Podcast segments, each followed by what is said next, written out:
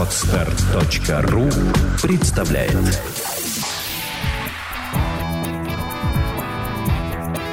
Александра и Андрей Капецки в лучшем психологическом подкасте «Психология, мифы и реальность».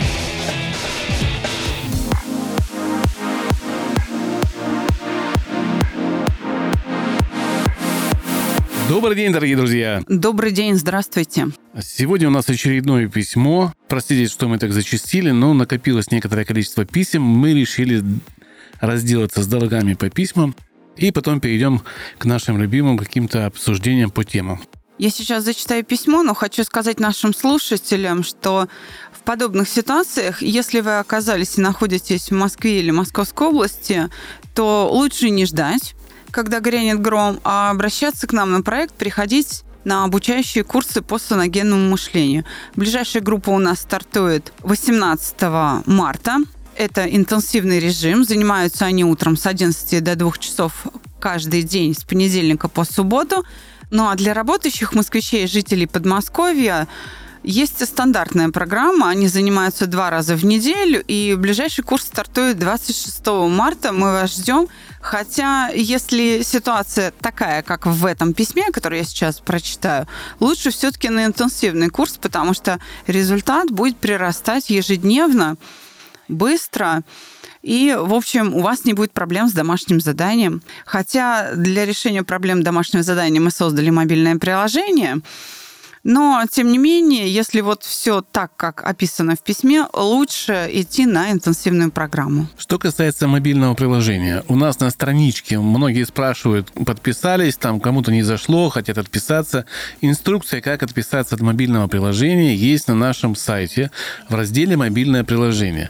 Внизу странички есть полная инструкция для Android и для iOS э, устройств, э, как отписываться как подписываться. Полностью все там мы сделали, чтобы у вас было удобство.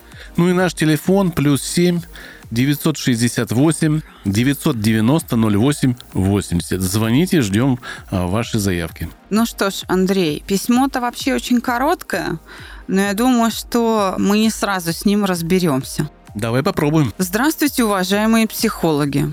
Сразу скажу, ваши подкасты как глоток свежего воздуха для меня. Большое спасибо автору. Да, большое спасибо. Всегда приятно слышать, как нам говорят приятные слова. Это нас подбадривает в этой работе, хотя иногда хочется уже и закончить наш эпопею с подкастом. Да, но мы не стоим на месте, мы учимся, и мы обновим подкаст в ближайшее время для вас обязательно.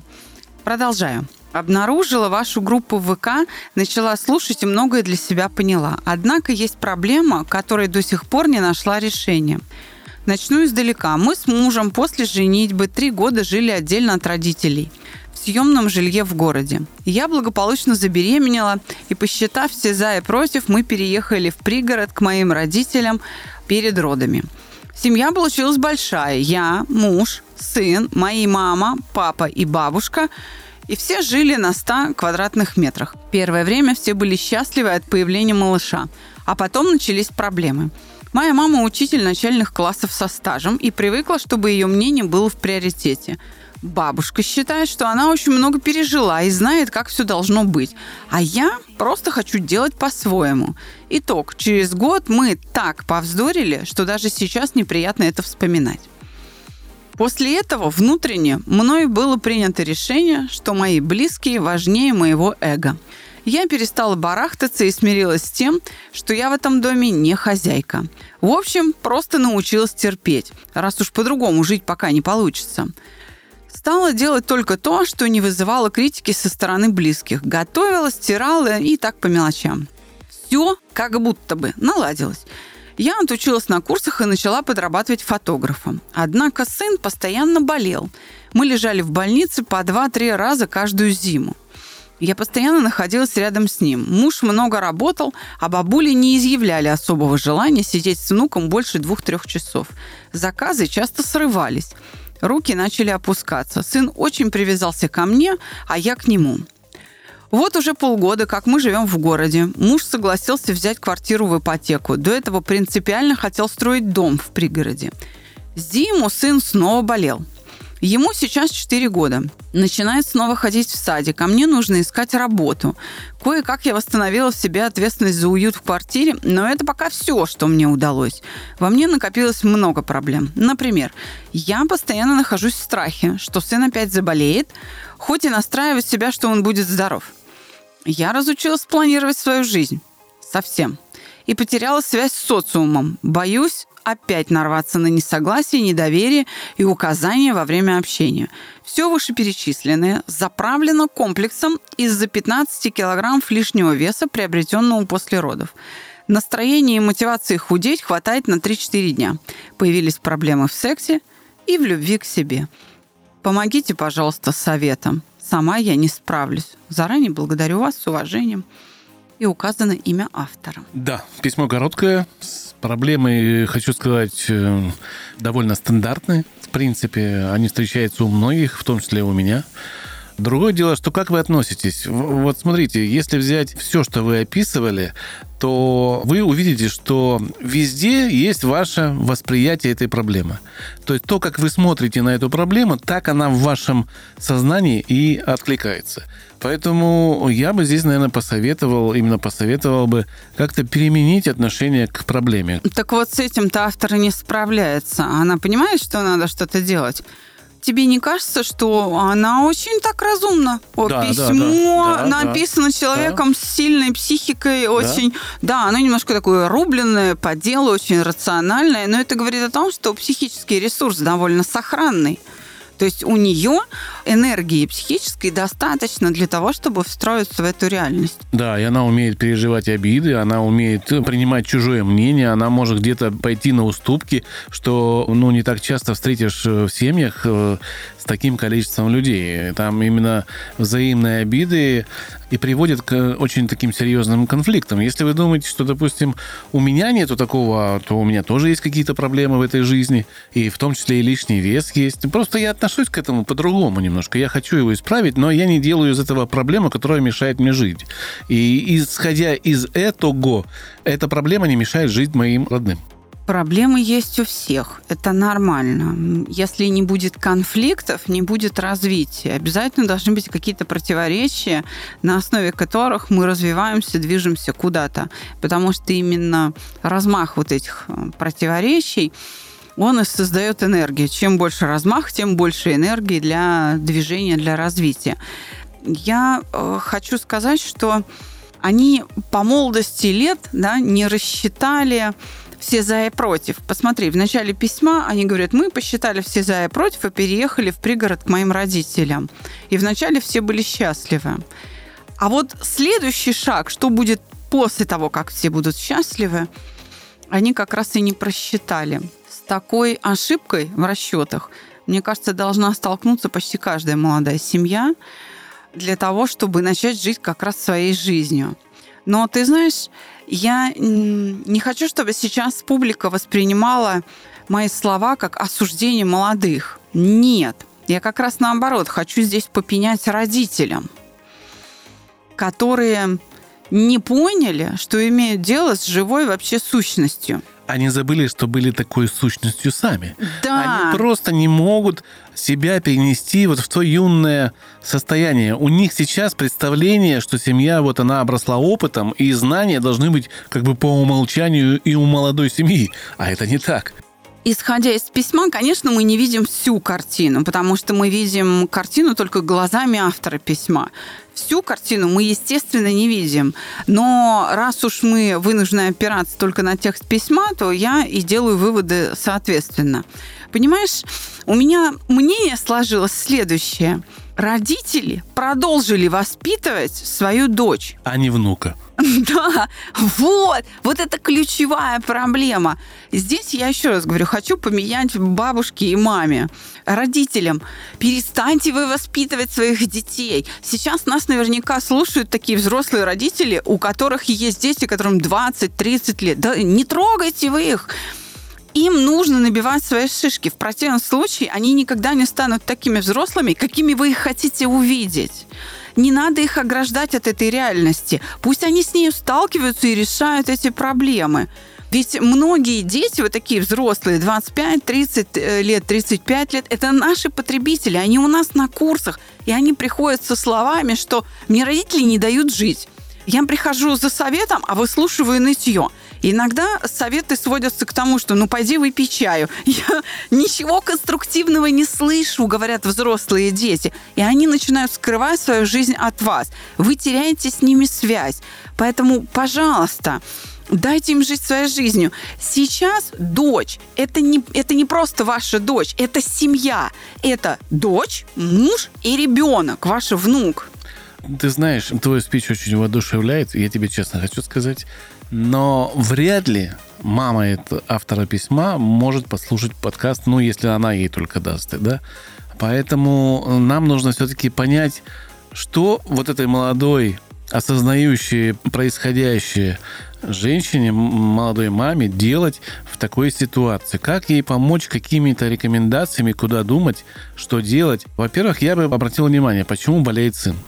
Для этого должны быть какие-то объективные обстоятельства – он болеет простудой или он болеет, э, у него прям врожденная болезнь, нужно понять. Потому что если это простуда, допустим, то это очень часто зависит от э, вашего отношения к нему, как вы его воспитываете, что вы с ним делаете.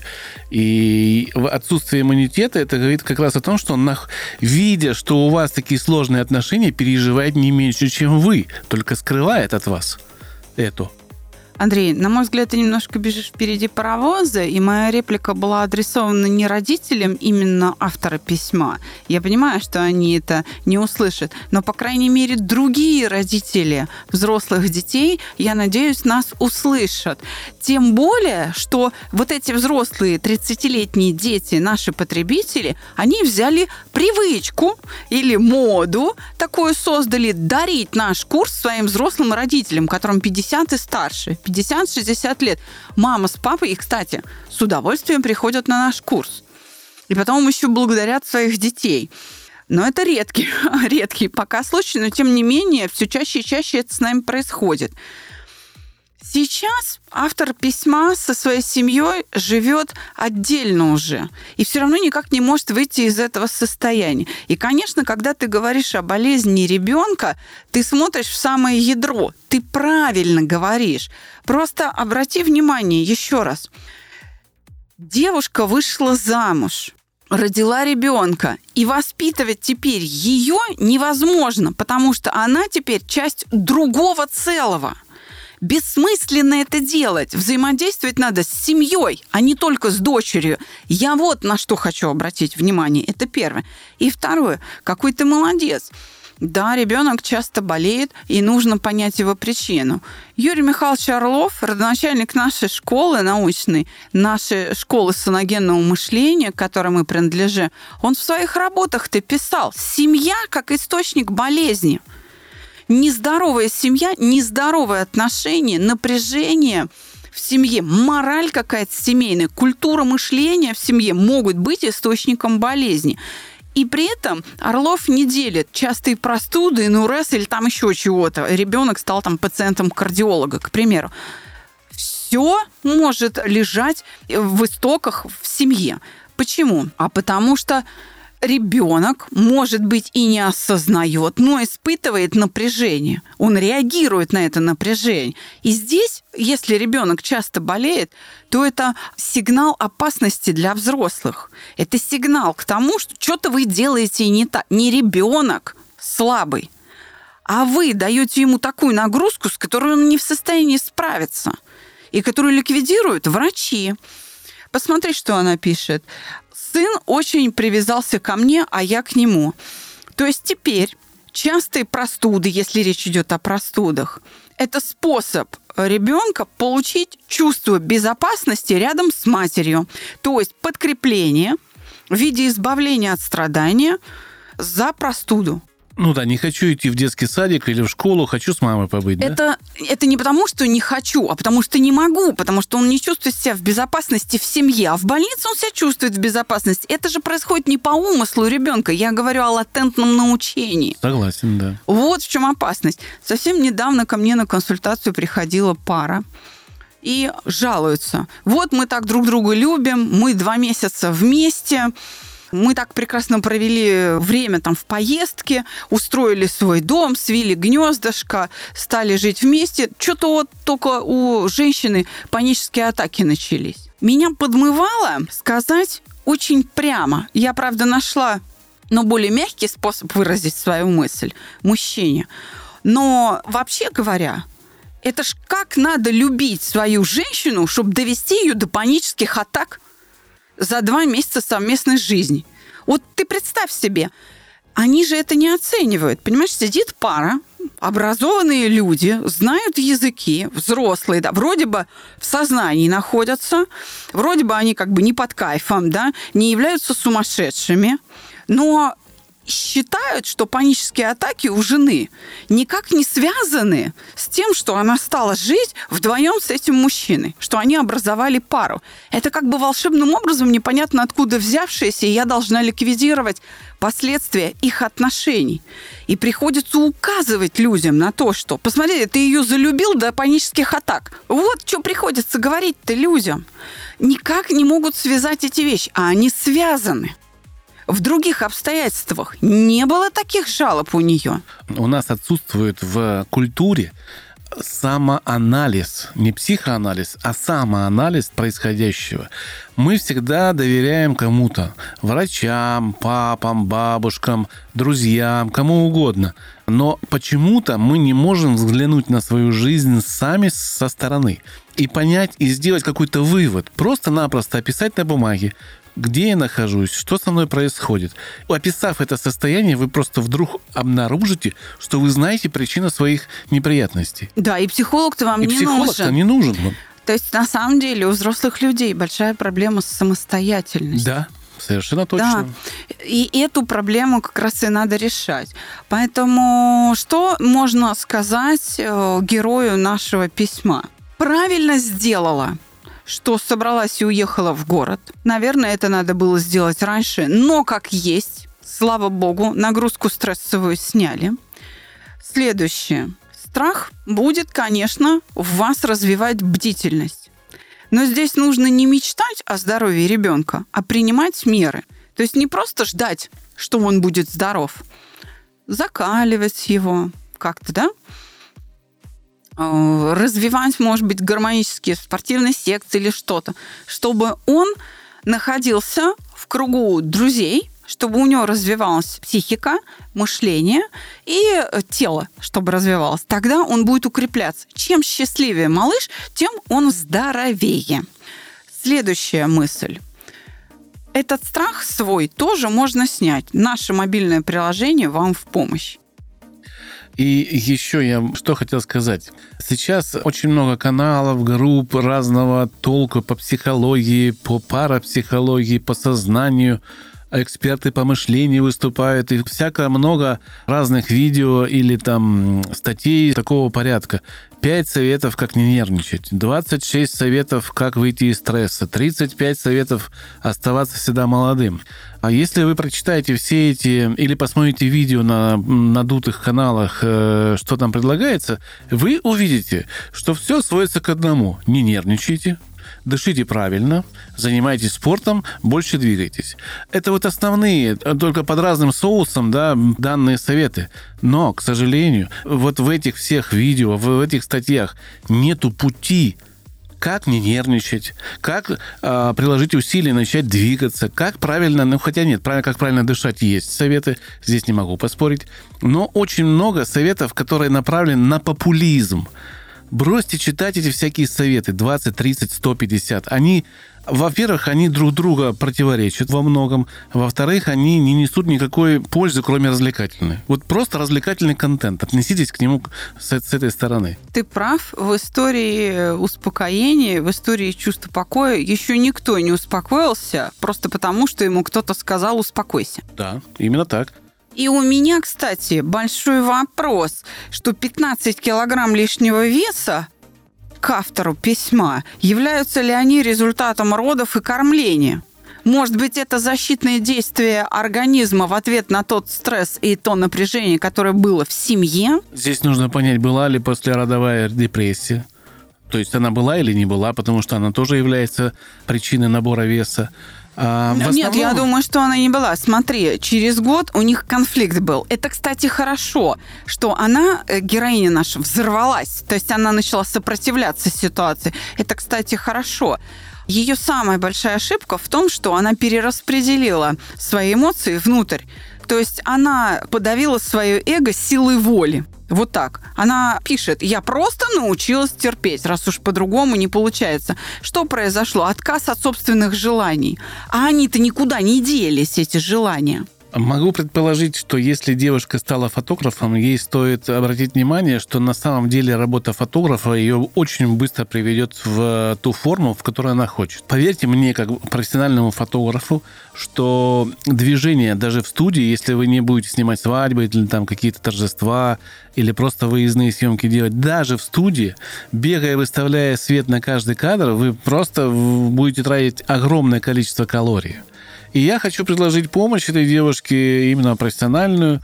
Если вам необходимо удостовериться, правильно ли вы двигаетесь в фотографии, присылайте мне там 10-15 ваших фотографий, я их разберу лично для вас в личке и, грубо говоря, дам советы э, или опишу ошибки, какие э, могут быть в ваших фотографиях, улучшить их, попробовать. Потому что ко мне приходили в свое время э, люди с курсов очень дорогих, фотографических, и я просто видел, что они не умеют фотографировать вообще. Их учат за 50, за 60 тысяч тому, чему я мог научить их за один день бесплатно. Для меня это вот до сих пор остается шоком, потому что очень много фотографических школ, которые не дают, опять же, знаний. Так же, как и психологических этих а, курсов повышения а, квалификации и всяких остальных а, лабудень, которые не работают просто. Уже психологи берут деньги за обучение себя а не за работу с клиентом. Давай вернемся к письму. Что Давай. же ей делать? Ей нужно помочь каким-то советом, но мы можем помочь э, как-то активизироваться профессионально. Андрей уже это предложил. Но я вот что хочу сказать. Начните удовлетворять свои желания. Да? Видимо, сейчас у нее проблема в чем? А она не знает, что она хочет, или как будто бы ей уже ничего не хочется. Да нет же, желание-то есть. Правда, здесь не нужно бороться с лишним весом. Ну, хотите халву, ешьте там, хотите пряники, ради бога, ешьте. Вы начнете худеть просто потому, что вы начнете удовлетворять свои желания. Сейчас вы не живете с мамой, бабушкой, с папой, вы живете своей жизнью. Знаешь, что меня во всем этом удивляет? Она как-то очень оказалась замкнута на себе, почему здесь нет ни слова о муже, кроме того, что он много работает. Ну, поэтому и нету что он много работает, и, видимо, она видит его рано утром, а может и не видит, либо поздно вечером, когда он приезжает после работы. Он, он как-то по-своему, наверное, по-мужски пытается решать проблему, тем более на нем ипотека, а жена не работает, а ребенок болеет. Ему тоже, наверное, тяжело, от него требовать, наверное, какой-то любви и ласки не приходится. Но и я просто что хочу сказать. Ну, если вам нужен близкий человек, уделите, правда, внимание мужу, он тоже нуждается в какой-то поддержке. Ник Вучич, э, великий оратор современности, он говорил, и я согласна с его мыслью, если у тебя нет друзей, стань другом сам. Но если тебе нужна помощь, если тебе как-то тяжело, посмотри, а может мужу тяжелее, он бедный там пашет как проклятый. Ну, займись его проблемами. Я предлагаю просто начать удовлетворять свои потребности и при этом позаботиться о душевном, душевном комфорте мужа, вообще расспросить, может быть, рядом с тобой человек, которому хуже, чем тебе, может быть, переключение на его проблемы, оно э, в тебе всколыхнет какие-то новые задачи и даст энергию для движения? Могу предложить путь, который, мне кажется, очень будет простым на самом деле и а, довольно быстро приведет к такому устаканиванию самоутверждению, уверенности в себе. Начните фотографировать своего ребенка во дворе.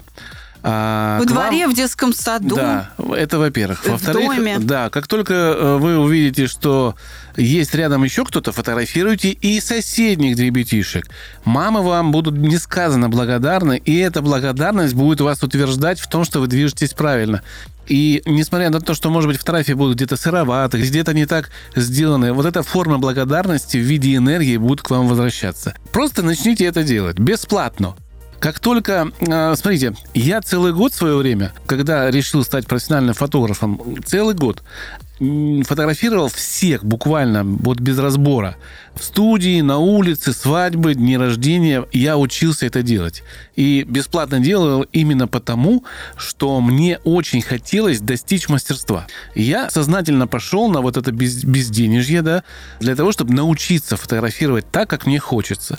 И когда я почувствовал, что я научился, я просто объявил цену в два раза выше по городу, чем было тогда стандартно, и начал фотографировать очень дорого и все. И благодаря той уверенности, которая у меня была, что я могу все практически снять, для меня не было слова «нет», я все мог снять. А у меня появились э, большое количество клиентов, потом я переехал в Москву, собственно говоря, а потом познакомился с супругой. И теперь я чувствую еще увереннее себя. Теперь я вообще полностью достиг того дзена, который хотел. Я тебе даже завидую.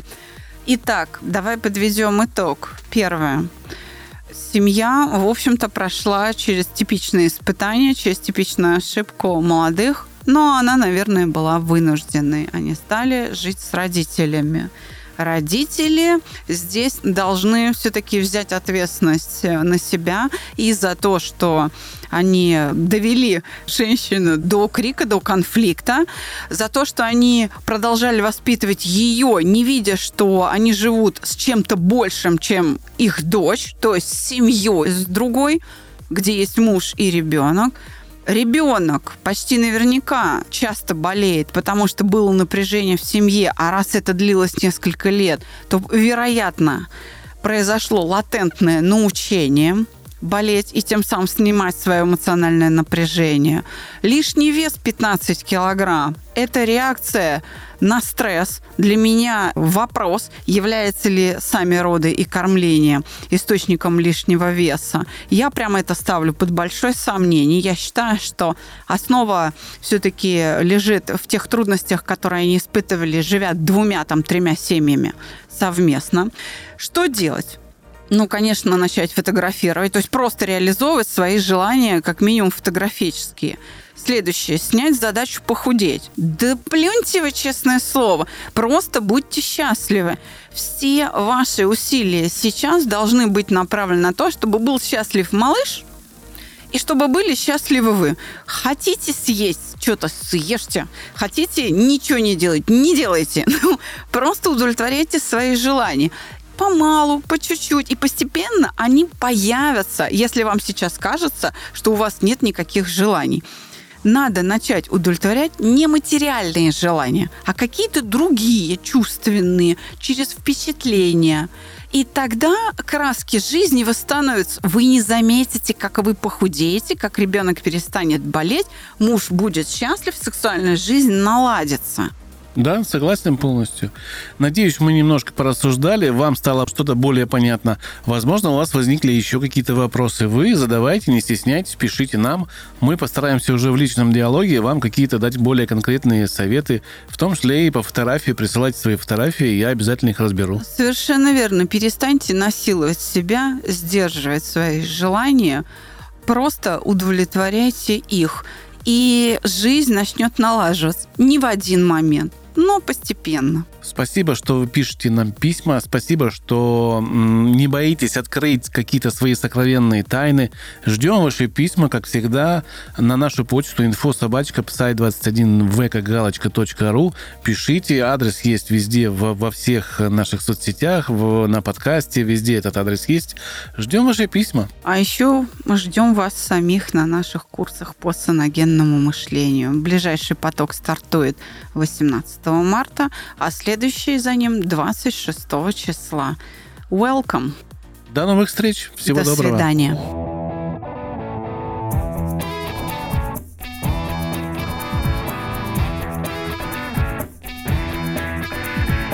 Психология, мифы и реальность. Слушайте каждый понедельник и четверг.